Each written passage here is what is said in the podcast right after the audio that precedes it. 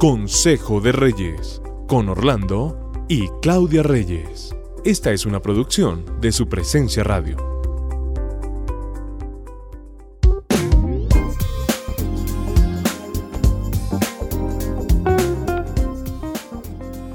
Los saludamos muy felices como siempre en este devocional llamado Consejo de Reyes, que siempre busca temas de familia, temas de novios, no solamente para las personas que están aquí en, la ciudad y en el país, sino los que nos escuchan en otros países. Bienvenidos. Qué bueno saludarlos a todos nuestros oyentes. Bueno, hoy vamos a hablar de un tema que debemos recordar, reforzar, volver a hablar y se trata de los errores que seguimos cometiendo. Hoy, qué? Hoy especialmente nos vamos a referir a las finanzas, al manejo del presupuesto, la platica, el dinero que tantos problemas nos trae a veces. Ustedes dirán, ¿por qué tratar tanto los temas de dinero y de finanzas?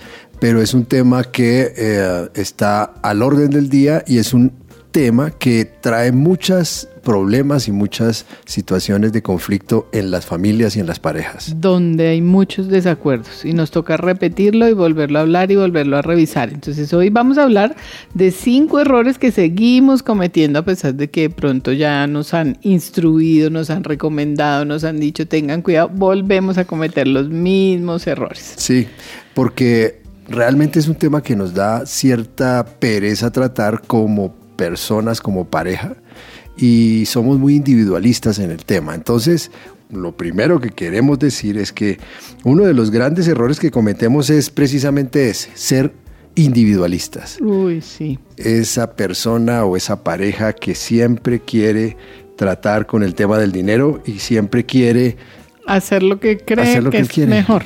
¿Sí?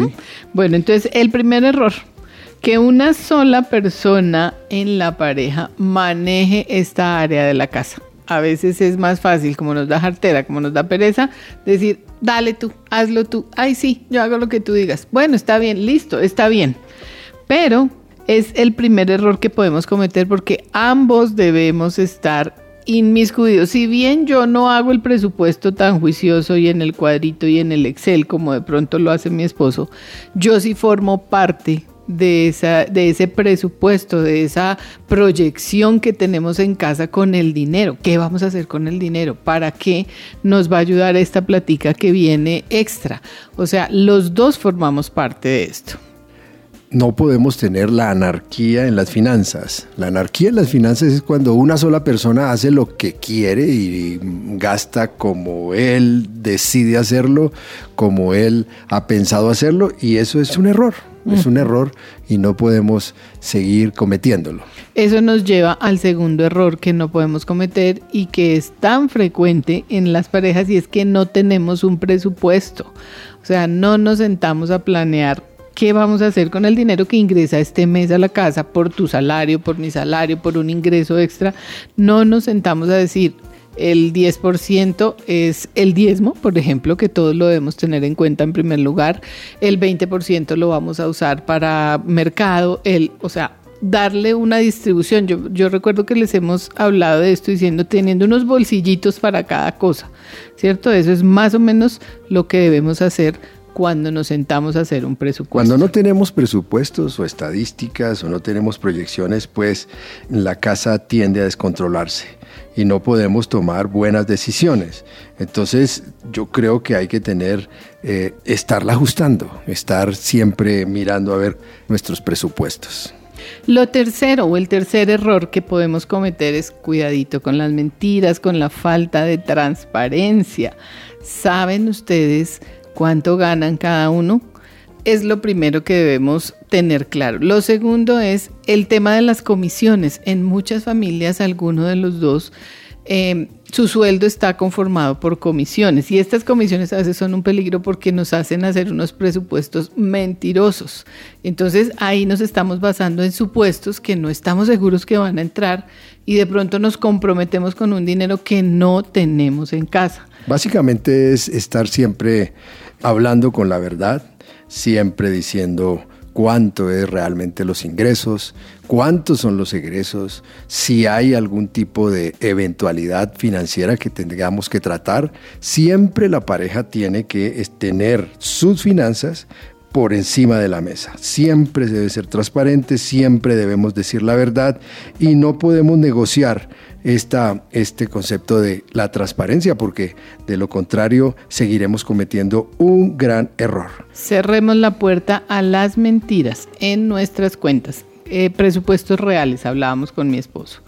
El cuarto error, y es que no podemos dejar de tener metas, ¿cierto? Metas también realistas, a corto y a mediano plazo. Esto es, esta es una situación que muy poco se hace en los hogares, porque culturalmente nosotros no manejamos visión. Y hoy los invitamos, siempre estamos invitando a que ustedes tengan proyecciones de corto y mediano plazo. No solamente en finanzas, téngalo también en cuenta para vacaciones, que también tiene que ver con dinero, téngalo en cuenta para eh, mejoras de vivienda, para pagos de deudas, para conquistar ascensos en el estudio o en el trabajo, o qué situaciones debemos proyectar en nuestras empresas familiares, en nuestros emprendimientos, es algo que debemos acostumbrarnos no solamente a pensar, sino a plasmar en un papel, a plasmar, que podamos hablarlo, que podamos tomar café mirando que cómo están nuestras proyecciones a mediano y a corto plazo. Aquí me parece importante también que los hijos formen parte de esas metas. Ellos deben saber a qué pueden aspirar y a qué no de acuerdo a lo que la disponibilidad de dinero que tengamos en casa, ¿cierto? Es importante involucrar a los hijos que formen parte de los proyectos y de las realidades financieras de casa. Sí, y un último error que hoy podemos comentar con ustedes es que no podemos dejar de darnos gustos. La gente a veces por tacañería no hace que su familia y sus presupuestos tengan porcentajes para esparcimiento, para descanso, para comer, para conocer algún sitio que no conocen, para proyectar sus vacaciones mismas, porque esto hace feliz a la casa, a sus familias. Sus hijos Eso construye van la familia. siempre a pensar que sus papás pensaron en el esparcimiento, en la diversión, en los juegos, en conocer, en las vacaciones. También en la peluquería, en la arreglada, en vernos bonitos. Eso, eso forma familia, eso trae hábitos saludables a la familia y forma parte de un presupuesto. Ahora, si usted prometió a sus hijos algo, por favor cúmplalo. Es mejor no hablar que hablar y no cumplir.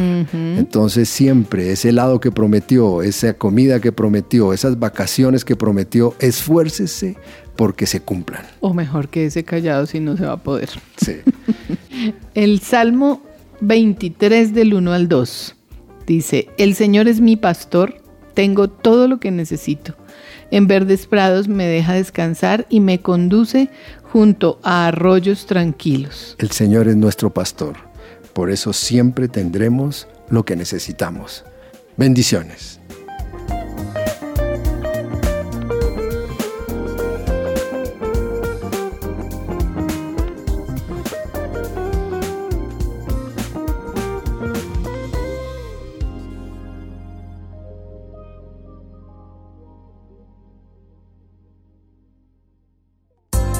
Acabas de escuchar Consejo de Reyes por su presencia radio.